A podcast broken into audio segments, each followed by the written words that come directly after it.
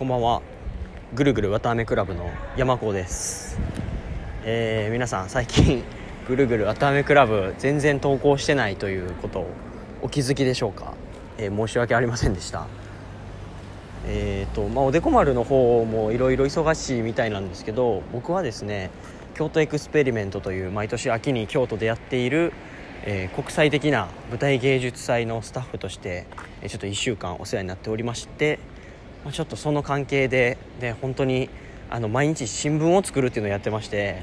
もう泊まり込みで朝から晩までやって帰って宿でもパソコンやってみたいなことをしててですねなかなか収録できませんでした、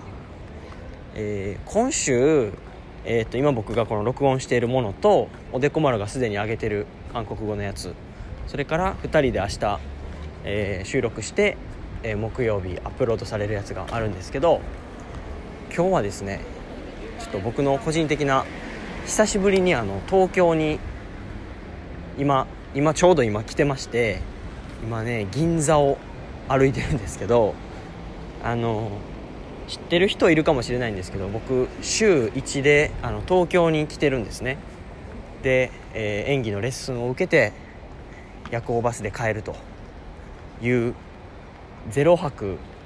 2日？3日か。0泊3日の夜行バスレッスン夜行バスっていう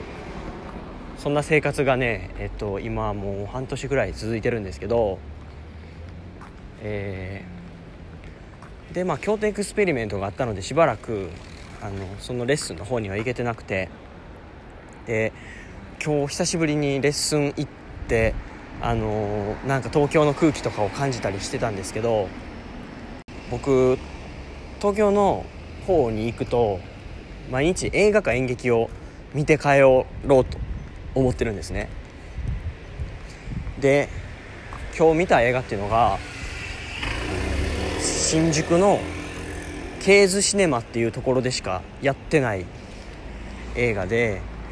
それがですねえー、っと何やったっけな名前。えー、サーチライトか。サーチライトという、まあ、1時間半ぐらいの映画なんですけど見てきました。それはですねあのヤングケアラーを題材としたあの映画なんですけどヤングケアラーって皆さん聞いたことあります？あの、まあ、お母さんかお父さんかどちらか片方いなかったりしてでしかも、えー、いる片方の親が、まあ、病気とか認知症とかでこう働くことができなくなってそれをケアするために子供がバイトしたりとか生活費を稼いでお母さんお父さんを助けてあげるっていう社会問題の一つなんですけどまああのそれが問題だっていう風な描き方はしてないんですけど、えー、登場人物はお母さんと娘の2人の家族なんですけどお父さんがもともとお母さん認知症でそれをケアしててそれからお父さんが亡くなってしまったと。で残された娘が学校行きながらアルバイトしてお母さんを看病するんだけどもやっぱり生活費は厳しく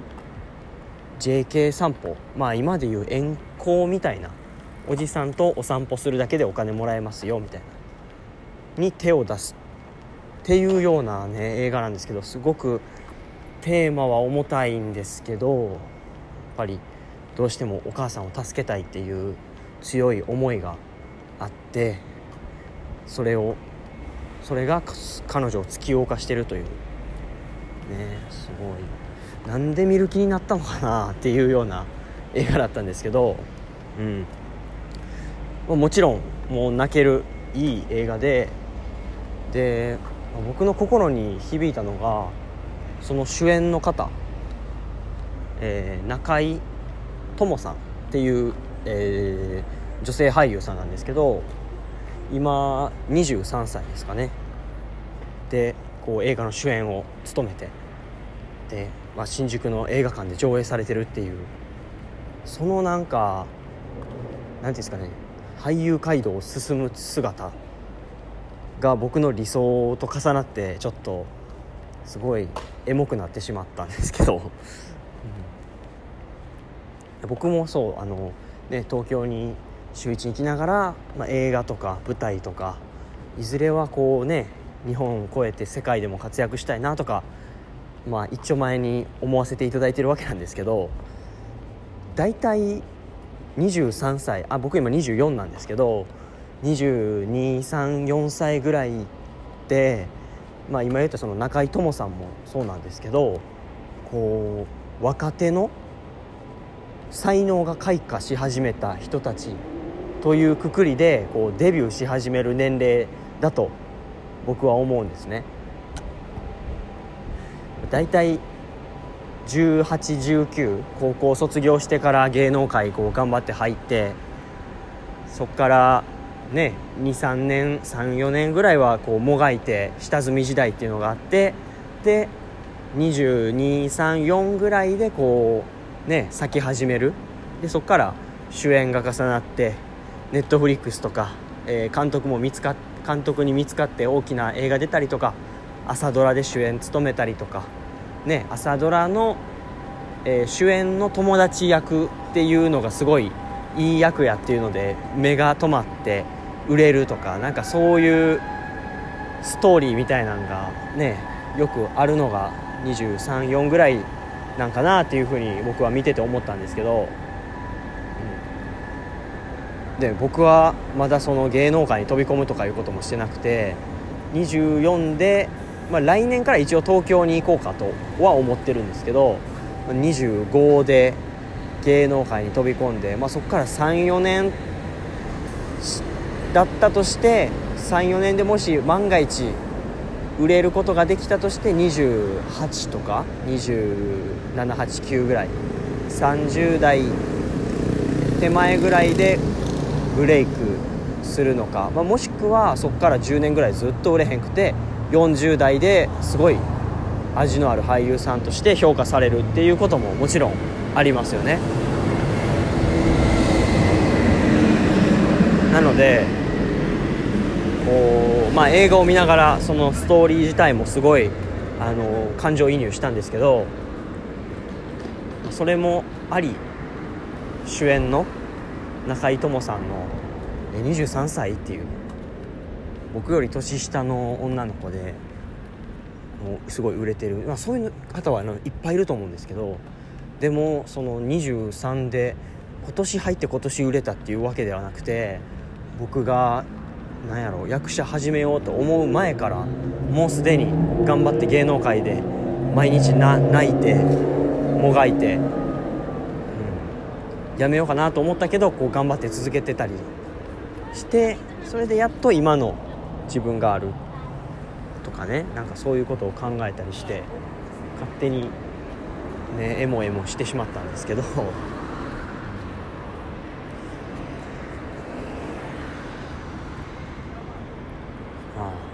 ね週1で東京に来てると言った通りこうまあ東京に来るとすごい普段生活している世界じゃないのでなんかねすごい夢を見てるような気持ちで一日過ごすんですよね。うんなんか例えて言うなら修学旅行行ってる人？気分とか？なんかそういうのに近いと思うんですけどこう修学旅行とかに行くと、まあ、例えばね海外とか行くとその1日2日ってもう一生に1回しか来ないわけじゃないですか。それでだからめっちゃ楽しいんだろうと思ってこう頑張って夜更かししたりとかね友達と部屋何やろ友達の部屋行ってこう飲んだり飲んだ飲みやしないか。あの騒いだりとかね。あると思うんですけど僕も今東京に来るとそんな気分でやっぱりその映画見たいとか演劇見たいっていうのは東京に住んじゃうとああまあいっかみたいな。僕も大阪住んでる時あの大阪いるんですけど大阪で映画とか演劇とかなかなか明日しようかな、まあ、来週しようかなみたいになっちゃうんですけど東京に来ると